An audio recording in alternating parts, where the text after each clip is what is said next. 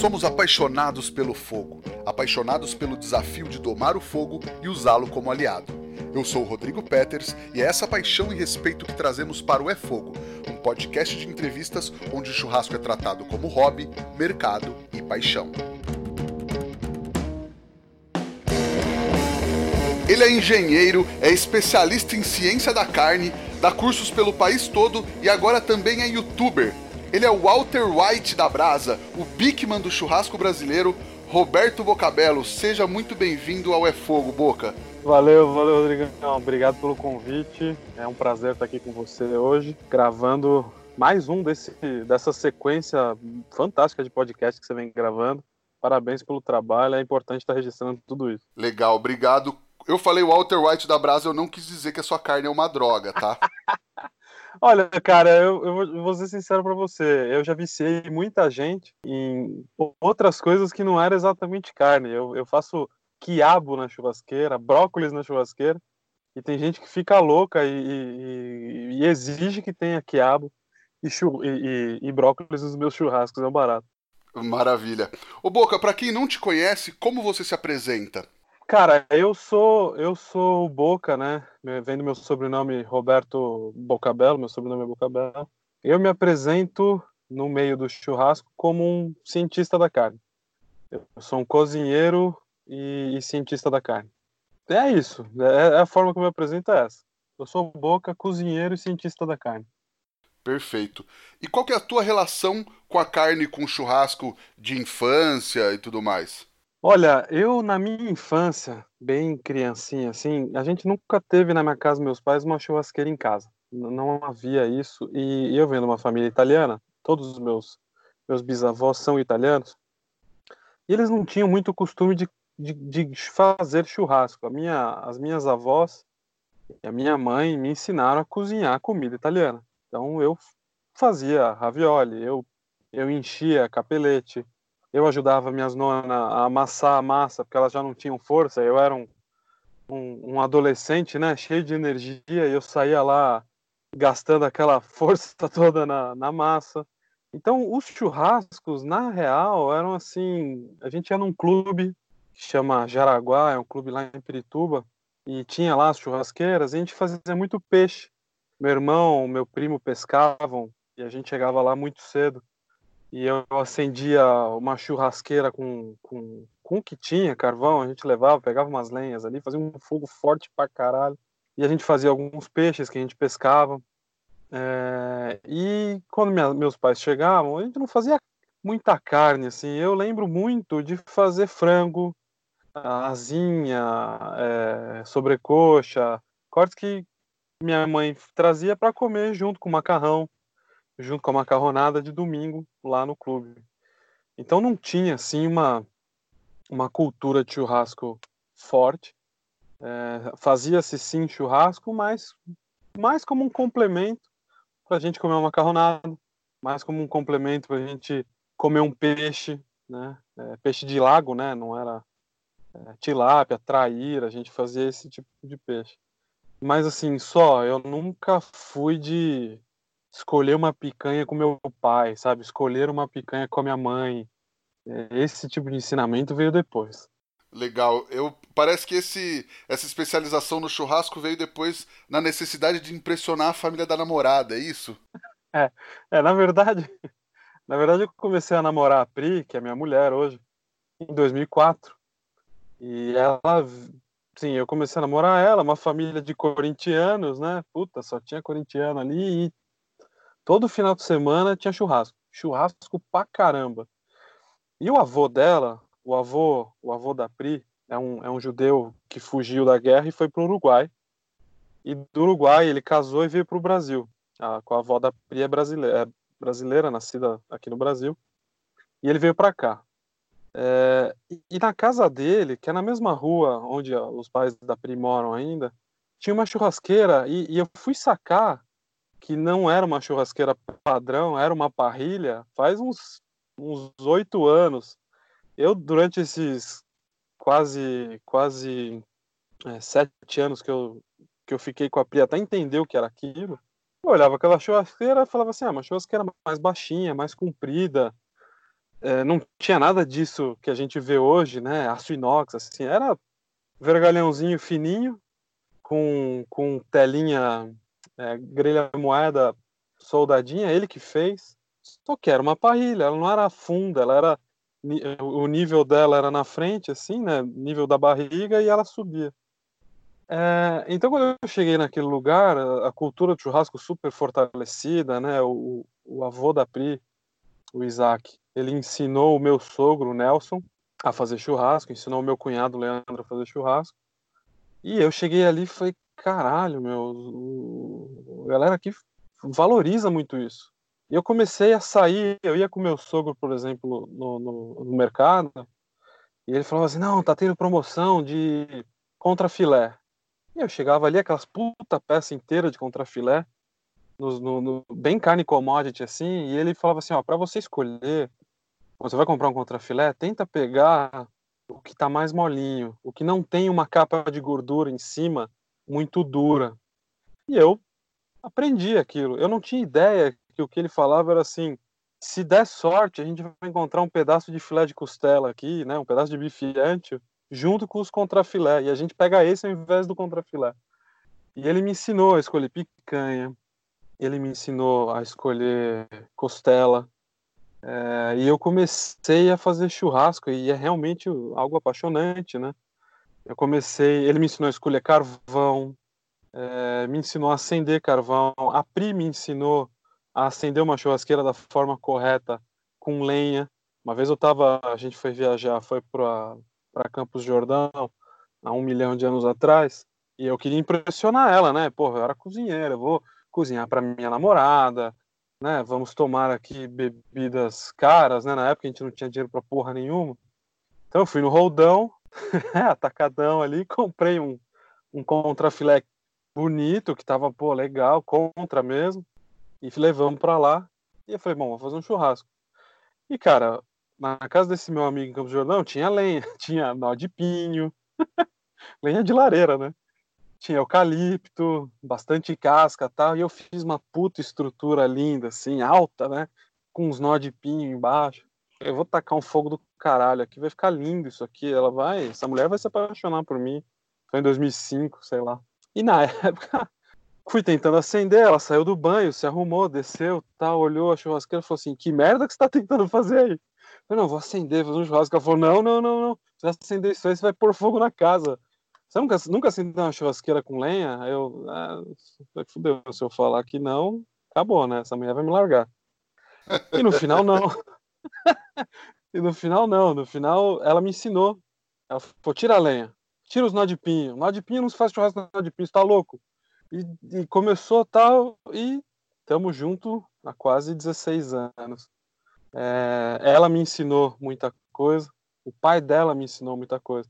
Eu lembro de vir com o pai dela na, na, num Carrefour ali na Ricardo Jafé, em São Paulo. Tava tendo promoção de costela friboi orgânica. Faz, meu, essa linha não existe há muito tempo. E ele me ajudou a escolher. Era uma costelinha maravilhosa, assim, preparo rápido. Eu acredito hoje que, que era uma costelinha do dianteiro. Ela era bem pequenininha e, e aquilo foi, foi apaixonante. Conforme eu fui na faculdade, né? É, a gente fez faculdade junto. Eu conheci a Pri na faculdade. Ela é engenheira também. Eu sou engenheiro de materiais, ela é engenheira civil. Eu entrei para o time de rugby, né? Atlética, comecei a jogar rugby. São um time de 45, 50 gordo, faminto, festas, centro acadêmico tal, eu comecei a fazer churrasco para esses malucos. É, aprendi muito com outros amigos também que, que já faziam churrasco. É, na, daquela, daquele, daquele time, né? Tinha o Andrezão, o Polano, caras que faziam churrasco com as suas famílias. Então, por exemplo, um, um desses caras, o, o Polano, que eu vou falar aqui, ele me ensinou a comprar a costela minga inteira. E eu olhava assim, lembro da gente ir no açougue, num, num interuspe da vida. E ele, ó, assim, com bastante gordura tal. Eu nem sabia o que era minga. Nem sabia de onde vinha do boi uma minga. Só que ele me falava que era carnuda tal. E eu aprendi aquilo. E começou, né, cara, eu virei o churrasqueiro da galera. Uma porque eu queria comer bem. E se deixasse na mão de alguns ali não saia porra nenhuma. Gordo, né? Eu olhava e falava assim, cara, eu vou fazer comida para mim. Senão não vai Não, não vai rolar. E aí entrei nessa, comecei a fazer muito churrasco centro acadêmico, costela de porco, a gente fazia festas, eventos muito grandes lá dentro da USP. A gente fazia espetinho, eu que cuidava, tem fotos minhas no meu Instagram, super bem humorado, fazendo espetinho para 3 mil pessoas. E eu aprendi muito isso com o meu sogro. Comprei ali um livro de churrasco, fazia uns, uns medalhões de filé mignon com bacon, que era sucesso, picanha na cerveja. E eu nem sabia o que eu estava fazendo, mas ficava muito bom. E começou a vir essa cultura de churrasco. Eu fiz meus pais comprarem uma churrasqueira móvel.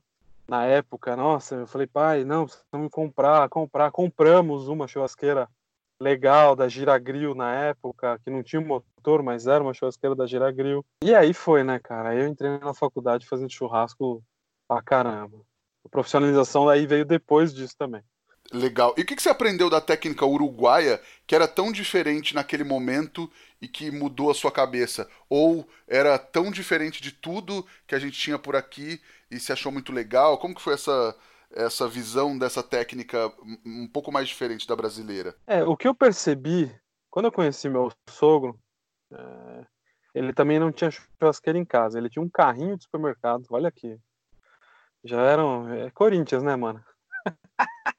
eles desceram, eles desceram com um carrinho do supermercado uma vez. O supermercado esqueceu de devolver aquele carrinho, ficou lá e ele montou uma churrasqueira em cima. Na minha república a gente tinha também. né? uma, tinha, tinha uma poltrona de carrinho do supermercado e tinha uma churrasqueira de, de carrinho do supermercado e tinha uma outra churrasqueira que um cara da república fez de tambor de máquina de lavar, cara. É raiz Aí, também. Não, já vem furada, né? Exatamente. E eu reparei, eu aprendi com ele e com o avô da Pri, que na época, quando eu conheci a Pri, ainda fazia bastante churrasco, eles faziam churrasco em um nível só.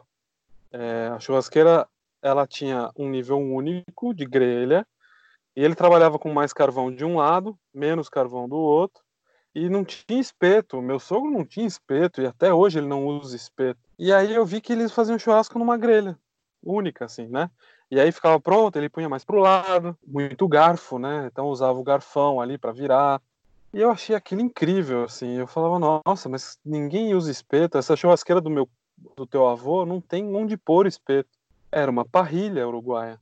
Não tinha um queimador, porque não se usava lenha, né? Não, não tem acesso, é, não se tinha acesso fácil à lenha aqui em São Paulo, como tem hoje. Então ele não tinha lá um queimador, mas ele punha o carvão de um lado, acendia, ia puxando, abrindo. É, ela não era funda, ela era uma lajezinha. E ele ia fazer um churrasco ali. Então eu, eu aprendi sem querer a fazer churrasco de grelha, né? não de espeto, como era a maioria dos churrascos brasileiros na época. Né? Até hoje a maioria é no espeto. Não adianta a gente falar que não é, porque esse Brasilzão aí, a maioria ainda é sim no espeto. Sim, com certeza. Então eu não via picanha presa no espeto, eu não via linguiça enfiada no espeto, eu não via é, coraçãozinho enfiado no espeto, eu via barrilha. E eu fui descobrir depois. é louco, né? Eu fui entender que aquilo é uma parrilha depois. Então essa foi a grande, o grande aprendizado. Eu aprendi a fazer churrasco numa grelha, não com espeto. Legal. E aí você partiu para se profissionalizar e estudar a ciência por trás do churrasco, né? O que, que a ciência tem a ver com churrasco, fora tudo? Pois é, cara, aí, aí é foda. Eu sou engenheiro de materiais e sempre trabalhei com engenharia. Eu me formei, fui para o chão de fábrica. Eu, eu fui engenheiro de processos na produção de tubos de petróleo, com fazia solda tal. É, e depois eu vim para a indústria automotiva. Eu trabalhava com tratamento térmico, é, processo de sinterização e função de bronze e alumínio também. E, e ali é uma grande ciência tudo ali na fábrica, é, você tem que estudar muito, você tem que entender o que acontece na, na, na microestrutura do material, o que acontece durante a função do material e tal. Então eu sempre tive essa sina minha de ser um, um cientista. Eu tinha uma professora na faculdade, ela falou assim, a cozinha, ela era uma professora de reologia dos polímeros. a gente estudava viscosidade de polímeros, é, como eles, como ele, plásticos, né, em geral, como eles reagiam a, essa, a essa questão. E ela dizia assim: a cozinha é, uma gran, é um grande laboratório. Tudo que acontece dentro de uma cozinha tem ciência por trás. Isso ela falou na época, ficou na minha cabeça. E conforme eu fui estudando churrasco, e aí em 2015 eu já estava formado há muito tempo, a gente já estava casado, eu e a Pri, eu já fazia churrasco muito bem. Eu fui fazer um meu, minha pós-graduação, eu fui fazer um meu trabalho de graduação, da, desculpa, o meu trabalho da pós-graduação, né, para me formar. Eu estava saindo de uma empresa, indo para outra, eu já tinha saído do chão de fábrica. Eu falei, não, eu quero fazer um trabalho que envolva gastronomia. Tem que ser um trabalho que não vai conversar com os meus meu TCC não vai conversar com os meus trabalhos é, onde eu trabalhava, né? O mercado de autopeças e o financeiro para onde eu estava indo. Tem que ser alguma gastronomia, alguma coisa nova, é um trabalho de marketing e tal. E eu fiquei pensando nisso. E eu, no meu Instagram, na época, eu achei um cara que estava ali fazendo umas carnes. E as carnes bonitas, meu, um processo legal, ela ficava toda preta por fora, assim e aí ele cortava, lapidava super bem, eu achava lindo. Eu fui ver, é um cara que chama Rogério Bet, e ele tinha uma marca ali, tava começando, cara. Ele era o The Bet, ele tinha umas geladeiras na casa dele e ele, ele vendia algumas peças, tal, dava alguns cursos. Eu falei, cara, esse, é um dia eu cheguei aqui em casa, é, para Pri, depois de uma aula minha na GV, Falei, cara, Pri, me apaixonei por um cara. Ela falou, meu, o que você tá falando? Eu falei, olha isso, olha esse Instagram, olha que fotos incríveis. Olha, olha essa carne, eu nunca vi isso. E aí eu mostrei para ela, ela falou, nossa, incrível. Eu fui entender o que era o Dry Age. Eu falei, caralho, eu vou fazer um trabalho de marketing para entender qual é o perfil do público que gasta, na época, 129 reais no quilo de uma carne. Eu mandei um, um, uma mensagem pro Rogério, o Rogério falou assim, pô, legal, cara, é isso que eu preciso, nossa, vamos lá. E ele me ajudou muito a, a fazer as, os questionários qualitativos com os alunos dos grupos dele, que ele dava cursos de hambúrguer, onde hoje é o açougue, é, era onde alugava ali, ele tinha uma cozinhazinha, ele dava curso de hambúrguer. É, eu fui pegar meu primeiro dry age que eu comi em 2015, quando eu fiz cinco anos de casado. Eu fui buscar lá com ele Tava ele e a mulher dele ali colocando umas apostilinhas na, na, nas, nas cadeiras que ia dar um curso, ele me levou uma carne. E eu falei, caralho, o que, que é dry age, né? E comecei a pesquisar. Aí eu vi que por trás da maturação existe um monte de coisa legal. Eu falei, caralho, isso não é receita, isso não é livro de gastronomia, não, não, isso não se responde. O processo de dry não se responde num livro de gastronomia. Você responde num livro de zootecnia, você responde num livro de veterinária, você responde num, num, num livro que chama A Ciência da Carne, do Laurel. E eu cacei esse livro e não sei o que, e comecei a pesquisar e artigo. Eu comecei a ver que existia um milhão de coisas que eu não sabia falar, eu não sabia escrever, eu não sabia o que era uma calpaína, eu não sabia o que era um monte de coisa. Eu falei, nossa, eu preciso estudar isso. Comecei a estudar alucinadamente. Fui na churrascada 1, como civil, né? comi, bebi, fiquei feliz pra caramba lá, conheci pessoas que são grandes referências para mim hoje. É, conheci o André De Luca, conheci o próprio Rogério, conheci o Morgado, o Morga, conheci puta, o Diego Belda. Eu cheguei na churrascada tinha um varal de pato, um negócio alucinante. Eu comi um dos melhores pastrames da minha vida de costela, que a Pri ficou apaixonada pelo pastrame. Eu lembro de. Olha, eu, eu perguntei pro gordinho que tava ali, e o gordinho era o Júlio, dono do Zedele, e o Júlio falou assim: Não, o processo é mais ou menos assim. E a Pri escreveu no celular, e hoje eu leio aquilo do processo que ele cantou ali. Eu falei, cara, o Júlio me falou um negócio super importante que na época eu não entendia porra nenhuma. Imagina, eu tava perguntando pro Júlio do Zedele, o cara. né? Sim, um dos caras do Pastrame de São Paulo e do é, Brasil, né? Cara, olha que loucura, né? E aí, e aí na Churrascada 2, que foi aqui na, na Zona Sul, eu liguei pro Rogério, eu já tava fazendo o TCC com ele. Eu mandei uma mensagem, falei, cara, eu quero trampar. Ah, mas porra, o evento é foda, tal. Você acha que você dá conta? Eu dei risada, falei, ó, oh, Rogério, deixa eu explicar uma coisa. Eu fazia festa na USP para 3 mil pessoas. Eu e meu brother, a gente fazia churrasco de espetinho para 3 mil pessoas. Eu ficava sem sentir minha mão uma semana. Eu cozinho desde sempre, ficar tranquilo. Porque eu não tinha um currículo, né, de gastronomia. E aí ele confiou, eu fui lá e fiz dry aged. Então, nesse dia eu conheci o Rômulo Morente, que eu já achava incrível, eu segui ele no Instagram, ele era um magrelão, assim, era, né? faz um tempo, o monstro que comeu ele já já faz tempo.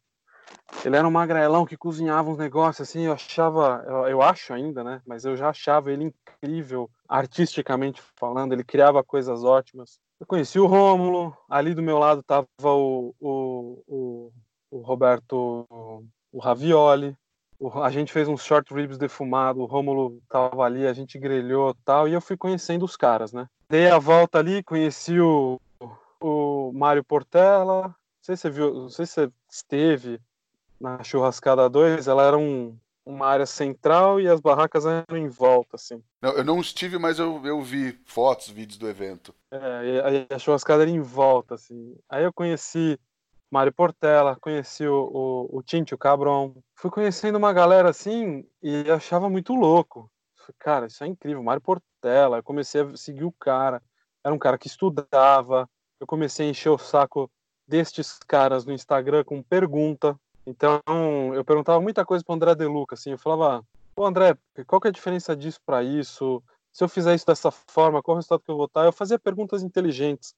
Eu não perguntava assim, ah, qual a receita? Ah, é, como é que você faz? E aí, num dia, eu lembro, isso foi muito louco, eu tava trabalhando, eu comecei a perguntar muita coisa pro André, e o André, eu acho que ele não gosta muito de escrever, ele falou assim, ô, Boca, dá teu telefone aí, eu vou te ligar. Eu vou te explicar por telefone. Cara, eu gelei inteiro, assim. André De Luca. Eu gelei inteiro. Eu falei, caralho, o cara vai me ligar. Que perguntas que eu tenho? Cadê meu caderno? Cadê minha lapiseira? Peguei duas lapiseiras, peguei uma caneta. Fui pra uma salinha de reunião, meti o fone de ouvido, falei, ó, oh, tô aqui e tal, liga. Passei 50 minutos com o André De Luca no telefone, perguntando o que eu queria. Aí eu falei assim, não, isso é, isso é incrível. E eu já estava estudando muita coisa, e o negócio começou a fluir de uma forma muito legal é, a incentivando muito a, a estudar para não falar bobagem. De repente, na minha casa aqui, apareceu o Mário Portela para fazer um churrasco comigo. De repente apareceu o Mário Portela e o André De Luca dentro da minha casa para fazer um churrasco e a gente conversar. Caramba! Daniel Lee, o Danielzinho estava começando, veio aqui em casa foi uma evolução muito natural e eu estudava isso muito fisturadamente porque é incrível quando você entende o processo porque daí você não erra assim é, e eu costumo falar isso nos cursos. Quando você é engenheiro numa fábrica e você está ali com um forno a 1.200 graus dois fornos de bronze com 4 mil quilos de bronze sem chumbo e você começa a fazer cagada Cada metro de material que passa na sua frente é você jogando dinheiro fora. Não pode, né? Você não tem, você não tem como fazer. Ah, eu vou desenvolver um produto novo, eu vou fazer 35 testes para evoluir esse produto. Não, você vai fazer um, vai avaliar tudo, você vai fazer todas as análises que você pode para fazer o segundo. Você já tem que errar 0,1% para na terceira vez já estar tá produzindo. Então, entender o processo por trás faz você errar menos. E aí veio física, química, termodinâmica. Eu falo que churrasco, cozinha, é física, química e termodinâmica. Entendendo os conceitos, e claro, zootecnia, biologia, né, microbiologia, é, é, entendendo isso, você vai errar cada vez menos. Isso é ótimo. Então eu entrei profundamente na ciência da carne e eu vi que faltava muito isso na área da gastronomia. Existia muita ciência da carne, existe muita ciência da carne, antes disso entrar no fogo, antes disso se transformar para você comer. Quando a pessoa pega a carne, grelha e serve, estava muito mais no artista, muito mais na capacidade da pessoa ali, né? É, entender, é muito empírico tal. Mas ali, no processo de cocção, acontece uma par de coisa também científica. E, e nos livros eu comecei a ver isso. E, cara, é apaixonante, assim, é... E, e, não é fácil, você não acha isso em livro de gastronomia, você tem que ralar, você tem que ler muita coisa em inglês.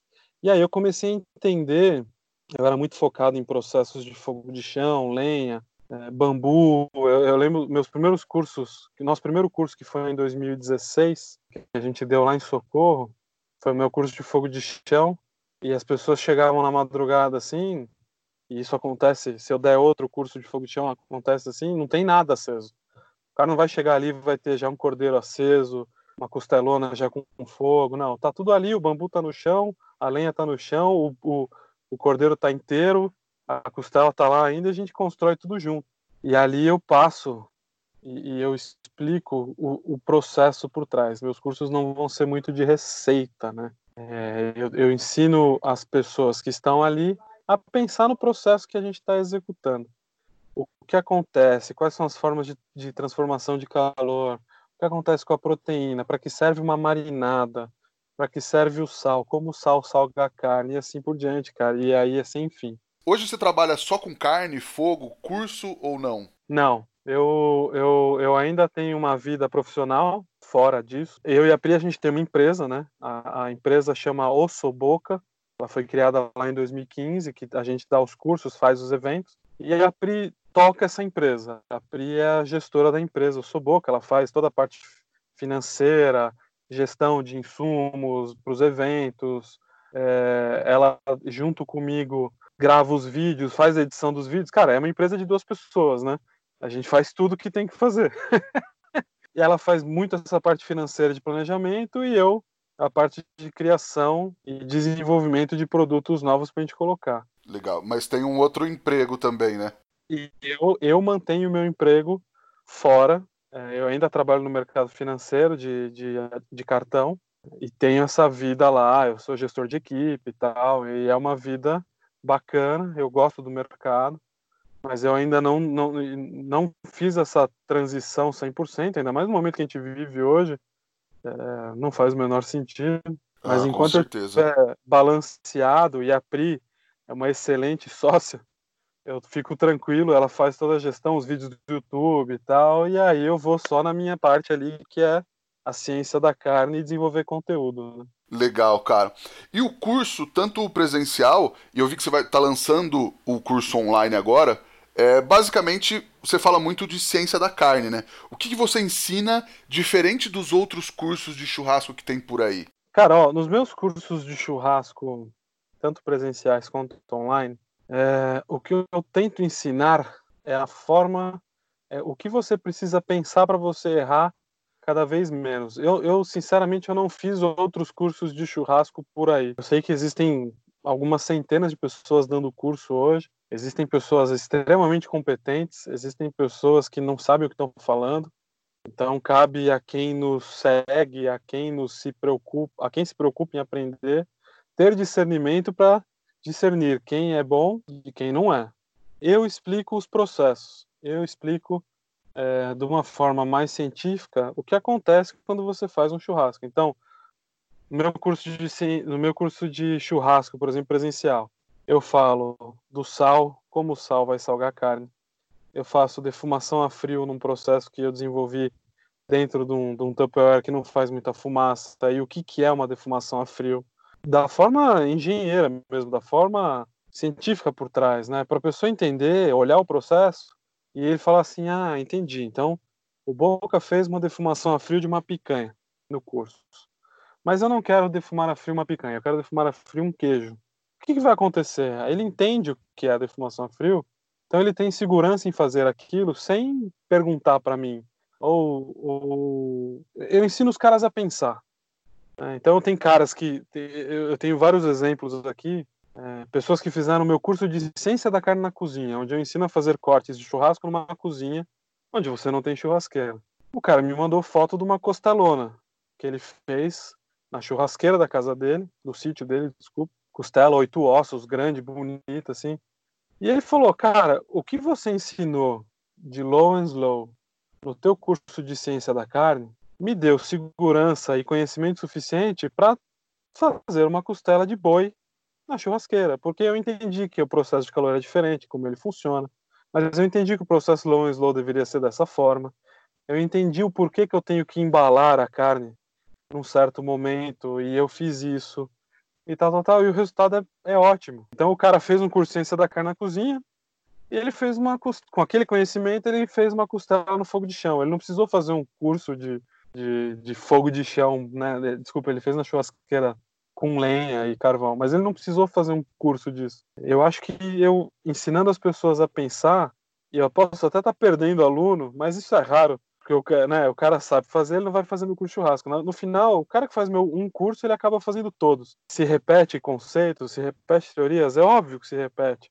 Mas é, é, é, é legal ver isso, é legal ver as pessoas aprendendo o porquê dos bagulhos. É legal é, o, o, uma pessoa aprendendo sobre um smoker comigo, e eu não sou nenhum pitmaster certificado dos caralho, mas eu explico porque o smoker, cara, o smoker é termodinâmica pura. Ele funciona por um fundamento termodinâmico de uma lenha queimando, gerando pressão negativa de um lado, porque o ar fica mais quente, menor densidade, isso gera uma, um fluxo de convecção, porque o fogo, o ar entra para alimentar o fogo, né? e é legal. É, eu acho que esse é o meu maior diferencial. É, e, e, uma das minhas maiores preocupações, uma coisa que a Pri, meu, a Pri me mói, e ela é foda, porque ela é muito mais inteligente do que eu. Na poli já era assim, na faculdade já era assim. Então, quando eu explico alguma coisa que ela não entende, por exemplo, porque eu leio um texto ali, eu entendi na minha cabeça, ela fala assim, cara, não entendi. E você não vai explicar para os alunos dessa forma, porque você vai ter que me convencer antes. Nossa, a gente tem altas discussões técnicas aqui até eu conseguir traduzir um negócio mega complexo para uma forma simples. E a hora que a gente chega no curso ali, o cara fala: Ah, entendi, porque eu posso maturar, por exemplo, um, maturar C com um animal de, de genética britânica e não poderia maturar C com um animal de genética zebuína. Caralho, sabe? É, é, é gratificante pra cacete falar, fazer isso. É gratificante pra cacete ver as pessoas entendendo a ciência por trás de todos os processos. Né? Legal. É, a questão, a minha questão nem foi te comparar com outros cursos, na verdade, mas era isso, era, era o que você respondeu na sequência é o que eu, o que eu queria saber, assim, essa questão mais científica. E você acha que ter essa compreensão do que acontece física e quimicamente com a carne durante os processos do churrasco facilita a galera a entender a técnica e depois desenvolver os seus processos e receitas, mais do que ficar só replicando algo que aprendeu, uma receita, viu na internet, num outro curso e tudo mais? É isso, é, é exatamente. Eu não, eu não crio replicadores de receita. Eu crio cabeças pensantes para que elas desenvolvam as próprias coisas. Então, por exemplo, eu faço uma picanha de sol. Eu tenho ali a minha receita boca da picanha de sol. É, porque eu tive que desenvolver para um, um momento específico, para uma situação específica. A partir do momento que eu ensino os processos envolvidos ali, o cara não fica, os alunos não ficam me perguntando assim: ah, posso pôr, em vez de uísque, usar cachaça?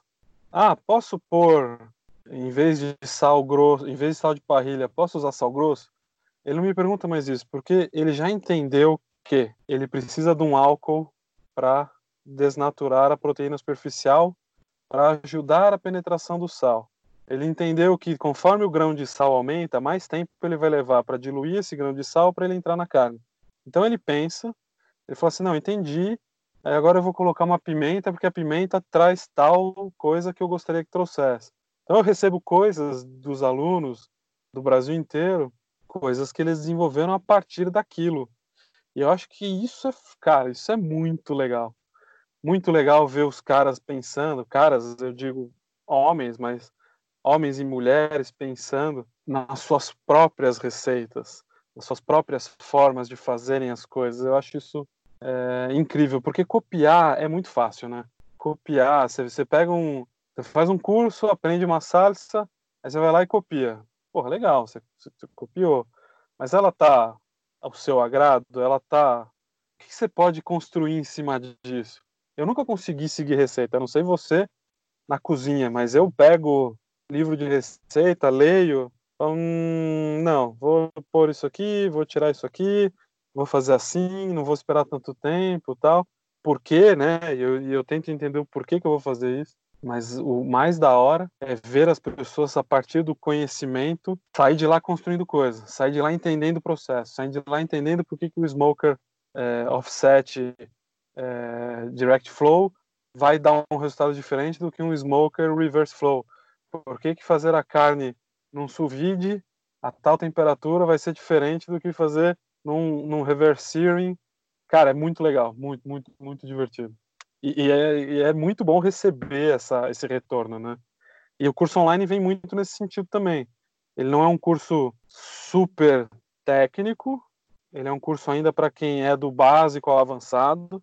A gente ainda vai A gente está construindo um que é do avançado para o expert, e daí é um curso bem louco, assim, bem técnico. Eu vou passar o fundamento do fundamento, é, mas nesse inicial é para pegar o cara que não sabe merda nenhuma, que nunca viu um churrasco na vida dele, mas tem vontade, um cara que já faz. Isso acontece muito. Tem muito aluno que chega achando já que sabe, e o cara sai falando assim: Porra, olha, eu não sabia. Eu tava fazendo errado tal processo, por isso que eu não conseguia resolver tal coisa. Ah, eu não sabia que isso causava tal problema na, na proteína e eu acabava tendo um problema na entrega para o meu cliente ou para minha família. Então, sai desde o cara do básico até o cara que já faz churrasco e vai aprender muita coisa nova, muita coisa legal, muita coisa que vai facilitar é, a vida dele como churrasqueiro e o dia a dia dele como churrasqueiro. Legal. O Boca, e tem coisas mais diferentes que usam mais técnica ou mais ciência que dá para dar um ganho no churrasco? Por exemplo, é, fazer uma cura por equilíbrio para a carne ter mais suculência, ou uma marinada, ou alguma coisa nesse sentido? Pois é. Um dos desafios do nosso YouTube, por exemplo, é resolver algum desses mitos, né? Existem várias formas de você poder transformar a proteína para valorizar ela é, no fim. Utilizar a ciência da carne ao seu favor. Inclusive, assim, processos de reverse searing, onde você primeiro dá o ponto, depois dá a reação de Maillard e a caramelização, são coisas diferentes na superfície da carne, pode facilitar o seu dia a dia no churrasco. E não vai te dar resultados negativos no final. Né? A gente aprendeu, eu aprendi, que você primeiro tem que selar a carne para reter os líquidos lá dentro, para depois dar o ponto ou cortar e comer ela. Isso, isso depois que você estuda, você entende os, os, o que, que é a carne, o, o que, que é um músculo, onde está a água, a química, o papel de cada coisa lá dentro. Entende que isso não faz o menor sentido. E, e fazer um processo de reverse pode te ajudar a ter muito ganho no seu churrasco. Se você fizer, por exemplo, uma, uma que nem você falou, uma cura de equilíbrio e aí, né, primeira vez que eu li o tema cura de equilíbrio, eu falei, caralho, que merda é uma cura de equilíbrio? Ou se fazer uma marinada seca. Eu lembro que eu, quando, quando eu aprendi a fazer costelinha no smoker, o André De Luca falava assim: tempera ela 24 horas antes. O resultado que você vai ter no smoker é muito melhor. Eu não sabia por quê, mas eu entendi. Eu fui lá e temperei 24 horas antes. Só que eu entendi depois o que que a marinada, o que que o sal né? O que, que o sal faz com a proteína? Por que, que ela vai ficar melhor depois? Qual que é a, a, a capacidade eletroquímica do sal de reter a água dentro da carne? Ele vai atrasar o stall? Ele, né? Por que, que se trabalha no smoker com, com maior umidade dentro para que a câmara fique com maior umidade e atrasar o stall? Processinhos de ciência da carne vão fazer você ter resultados muito melhores mais para frente. Fazer uma cura de equilíbrio, por exemplo, num frango, qualquer que seja, antes ou 24 horas antes, dependendo da espessura, claro. Se você estiver fazendo pernil e fazer uma cura de equilíbrio 24 horas antes, não vai te dar uma eficiência muito grande, você vai precisar injetar. Mas fazer esta cura de equilíbrio e chegar na churrasqueira e grelhar vai te garantir uma suculência e uma textura muito melhor do que se você não fizesse. E existe toda uma ciência por trás disso. No meu, no meu um dos meus últimos vídeos do YouTube, fiz um, o frango do Shrek. É um peito de frango na churrasqueira. Cara, eu, antes de aprender essa receita e entender o porquê, todo peito de frango que eu comia na churrasqueira era uma merda. Era seco, né? Todo lombo de porco que eu comia assado no forno era seco. E não, não tem porquê, né? Existem formas curas de equilíbrio, dry hubs, de você fazer isso antes, tirar ele na temperatura certa e garantir um resultado incrível. Então, sim, a ciência vem para resolver, vem para ajudar a você fazer churrasco, tanto num, num, smoker, quanto numa churrasqueira, quanto no fogo de chão, um cordeiro, um búfalo inteiro, um boi inteiro, para você chegar num resultado perfeito. Legal. E aí você falou do, do canal no YouTube, né? O Churrasco Consciência um belíssimo trocadilho. E aí tem essa informação do churrasco com muita técnica, muito teste, essa pegada científica, né? Como está sendo a experiência para você de estar tá no YouTube falando sobre isso? Eu sentia muita falta disso é, no YouTube, em fontes mais é, livres, né? Mais fáceis acesso. Existia um canal antigo que era um cara e um professor, acho que da Unicamp, que faziam algo nesse sentido. Existem muitos testes no YouTube, mas não se falava os porquês, assim. O próprio Guga, que é o Guga Foods lá dos Estados Unidos, que é um brasileiro, faz teste pra cacete, ele inventa uma moda, mas no final ele não fala muito a ciência por trás, né? Tem esse cara que eu gosto muito, que é o, o Mitch Head, ele tem o livro e tem também o, o site é, que é um site muito bacana para quem quer começar na ciência da carne, mas é obviamente ele é todo em inglês. Não se acha muita bibliografia em português, a não ser nos livros de zootecnia, em alguns artigos, né, do dia a dia, mas sempre com, com embasamento científico. No YouTube a gente começou a testar muito dessas coisas, esses mitos, né? Porra, é... por, que, que, por que, que você tem que descongelar a carne 48 horas, 24 horas antes refrigerada? Eu aprendi que era para reter os líquidos, eu aprendi que é para você ter, manter a suculência lá dentro, além de ter, claro, uma, uma segurança sanitária, né? Não ter problema com, com proliferação de bactéria e tal. E no primeiro teste de descongelamento que a gente fez, eu tive um resultado diferente. A carne que eu descongelei na água, ela, ela não teve uma perda maior do que a carne que descongelou na geladeira. E no final, a carne que eu descongelei ao tempo ficou com um resultado melhor. Então, é, é trazer mesmo esses mitos, trazer essas, esses questionamentos, essas.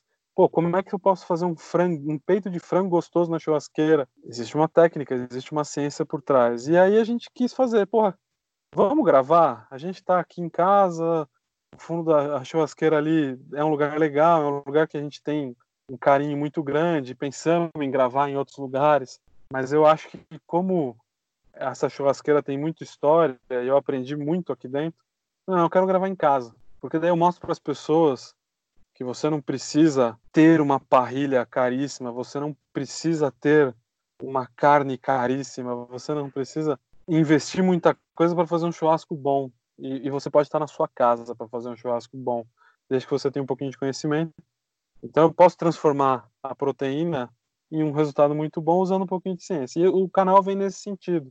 Então daqui três minutos a gente vai subir um vídeo no YouTube. Eu não sei quando vai o nosso podcast pro ar, mas hoje saiu o vídeo no YouTube, onde eu falo o que, que é contra e o que, que é a favor da fibra. É, porque eu aprendi a fazer churrasco e eu tinha que cortar contra a fibra. E era uma puta discussão o que, que era contra, o que era a favor. Ninguém conseguia saber o que era, né? Olhava a carne, não sabia. Não, se eu cortar assim, na hora que morder, e aí eu desenho numa lousa, ó, esta é a fraldinha, vou cortar ela assim. Quando você morder, você vai morder entre as fibras e não cortar as fibras. Então, entre as fibras é cortar contra. Quando você morde e corta as fibras com o seu dente, você cortou a favor com a faca. Eu explico o conceito para acabar, né, a discussão, para chegar ali e, e ensinar um conceito. Cara, eu, eu inclusive ia te perguntar sobre esse teste do descongelamento, e eu tenho uma sugestão. Quando você for refazer ele, precisa incluir o descongelamento no micro-ondas também, cara. Então. Não, mas micro-ondas é sacanagem, é brincadeira. É, eu não posso te falar, mas foi considerado. E eu não sei se foi você que deu essa sugestão no YouTube ou no Instagram, mas deram essa sugestão já. Não, não fui eu. E vai ser feito. vai ser feito. A gente já está gravando o segundo teste de descongelamento. A gente já teve resultados bacanas e, e é legal. Mas, cara, é isso, assim.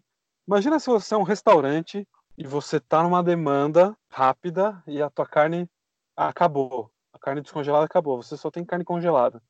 Porra, beleza, eu só tenho carne congelada.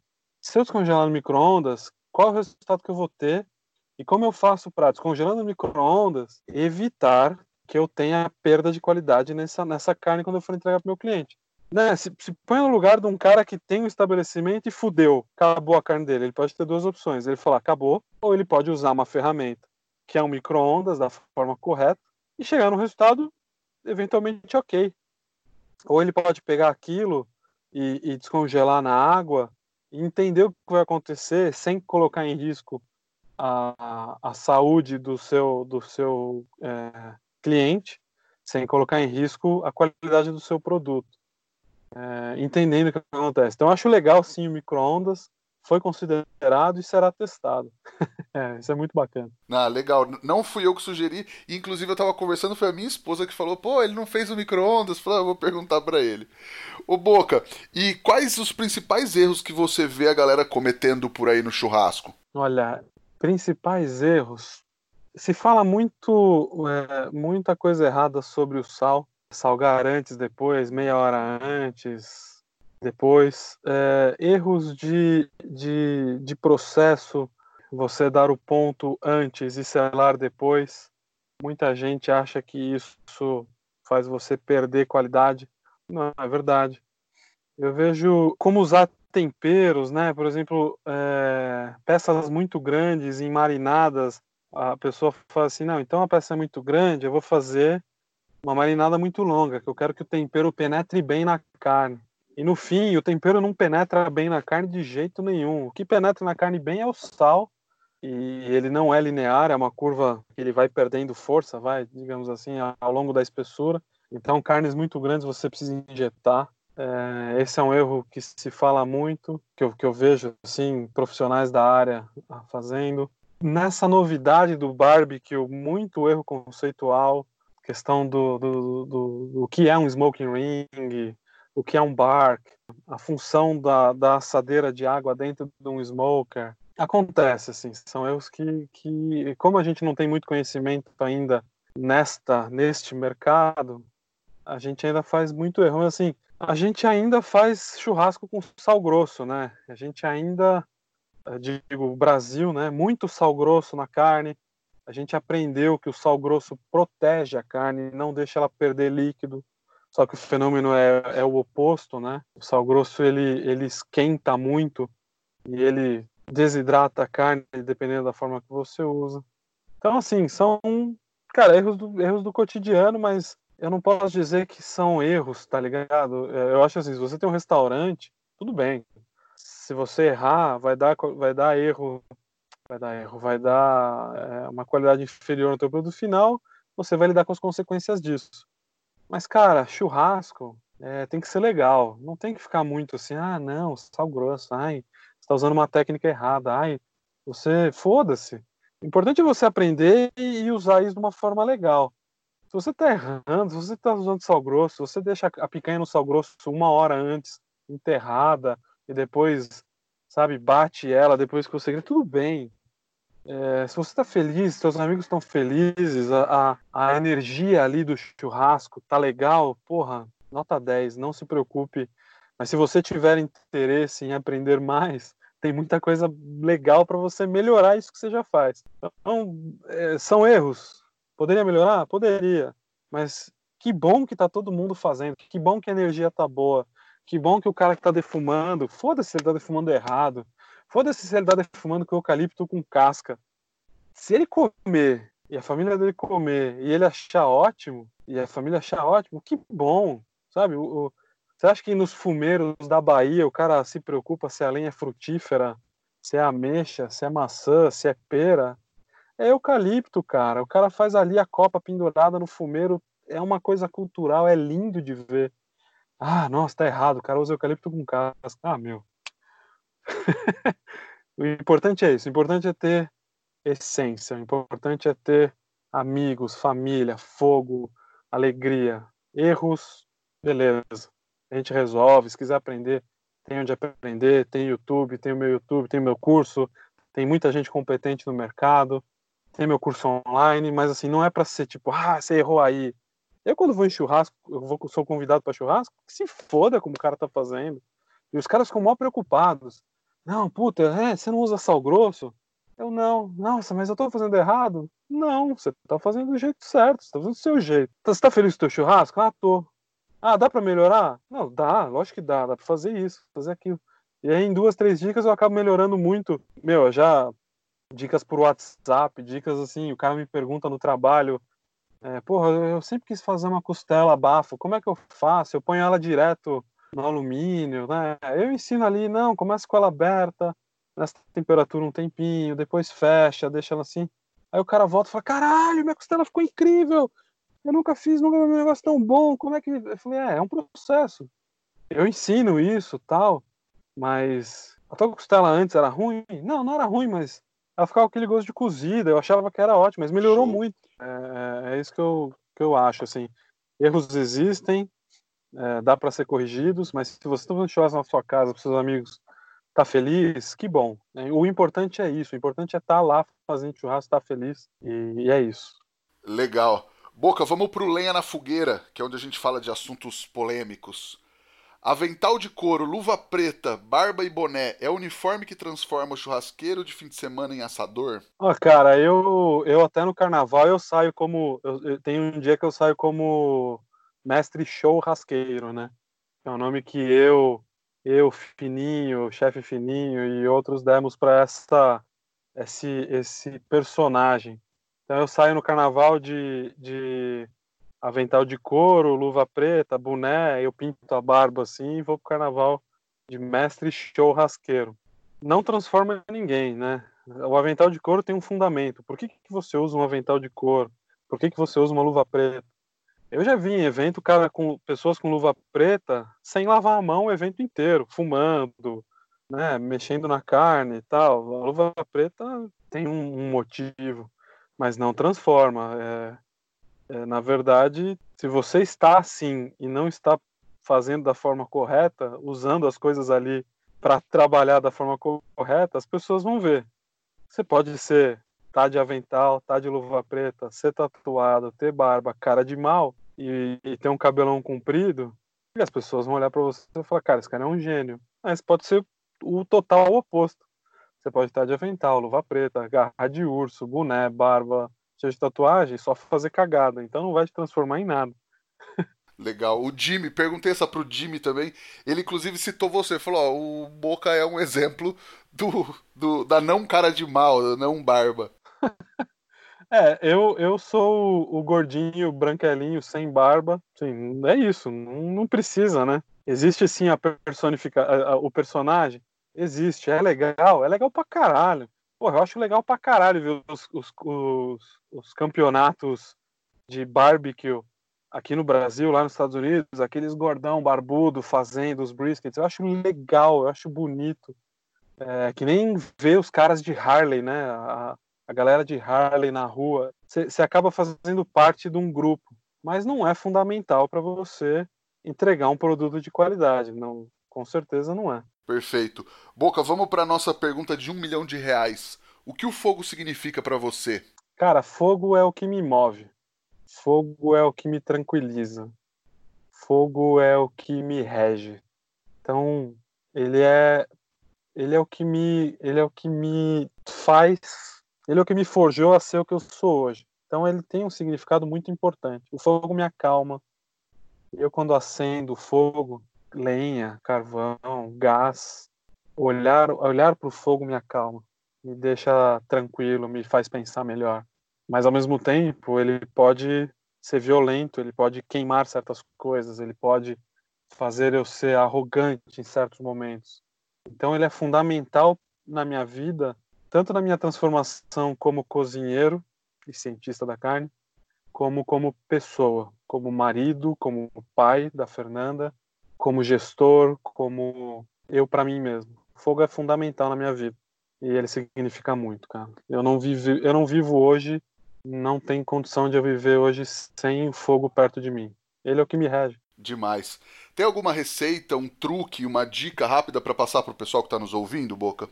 Receita, dica é assim: estudem muito, estudem infinito. No nosso canal do YouTube, Churrasco Consciência, vai ter muita coisa bacana. Mas deixa eu pensar numa receita bacana. Se você quiser fazer, por exemplo, uma costelinha defumada, passe o seu dry rub um dia antes e deixe ela na geladeira aí antes de colocar no seu smoker e coloque ela no smoker bem gelado. E aí você vai ver as diferenças que você vai ter no seu preparo final. Aí depois quem quiser, manda mensagem para mim no, no Instagram, no YouTube, falando que ouviu o podcast Fala, pô, por que, que você falou que é pra pôr gelado e temperar um dia antes? Eu explico. Legal. E tem alguma coisa para indicar pro pessoal assistir, ler, visitar, além do teu canal no YouTube? Tenho. Eu acho que existem é, grandes é, produtos fáceis de acessar para você é, aprender coisas novas. Então, no, no Netflix existem alguns, to, todos os, todos os, os documentários ali relacionados a carnes são muito legais. Existe um que é, é Salt, Fat, Fire. Salt, Fat, Acid, Heat. É, Acid e Heat. Sal, gordura, ácido e calor. Como essas quatro coisas transformam a sua comida. Esse é muito legal. E tem outros, né? Tem o barbecue. Procurem todos no Netflix relacionados à proteína animal, que são muito legais, que vai fazer vocês abrirem a, a cabeça aí. Qual que é aquele que é o, Steak Revolution? Eu já assisti umas 10 vezes, porque cada vez que você assiste, você aprende um negócio novo. E o Chef's Table, eu recomendo o Chef's Table Francis Malman, é lindo de ver e você aprende muita coisa legal.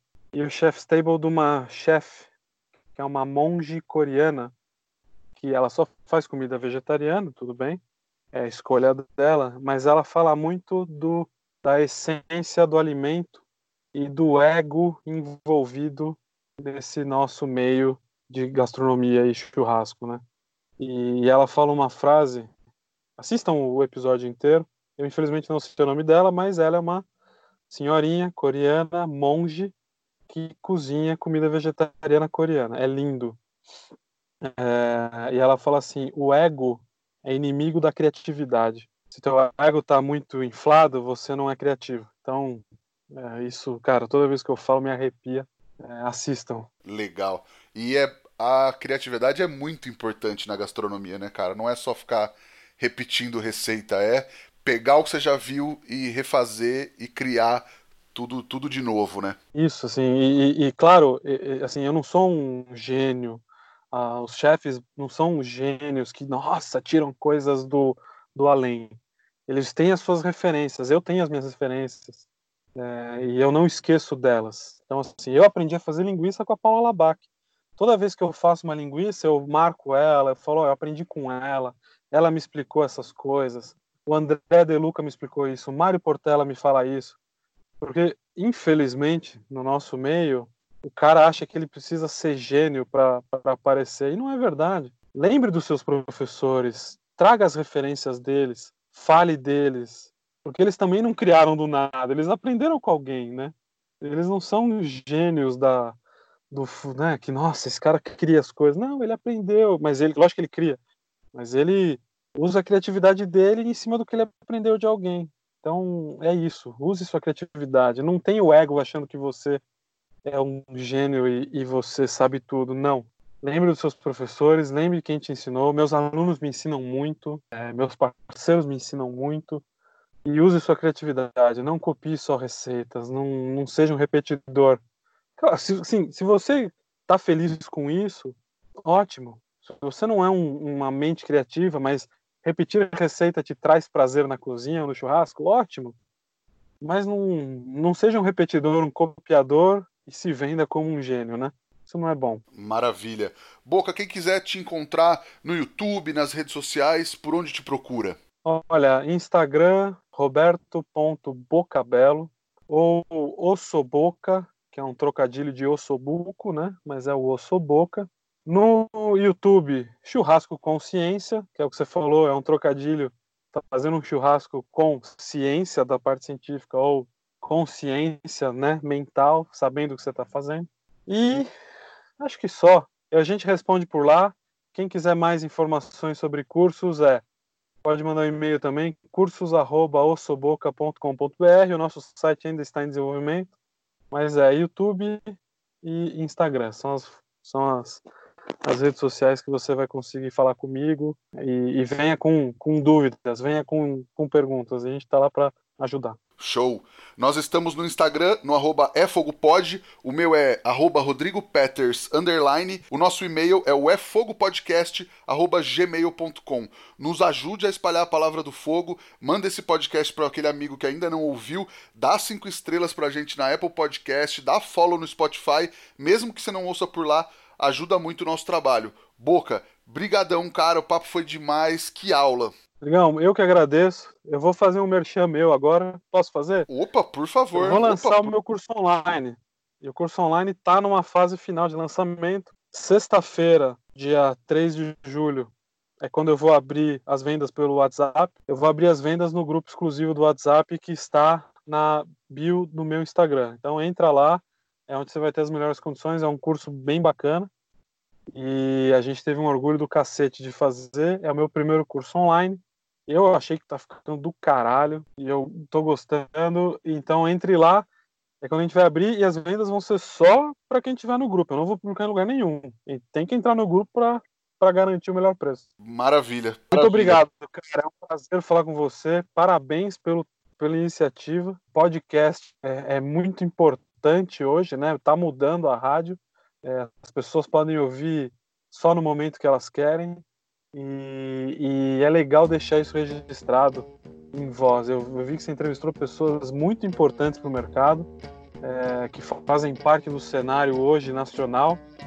E é uma honra estar aqui, sendo tendo esse bate-papo com você. Foi ótimo. Legal, brigadão. Estamos com um hall de entrevistados muito legais. Muita gente que você falou é, das churrascadas e tal tá na nossa lista de, de próximos convidados. Estamos tentando, tem uns mais difíceis, mas estamos felizes com o trabalho. Brigadão mesmo, cara. E para todo mundo que nos ouviu até agora, muito obrigado e até a próxima semana. Tchau.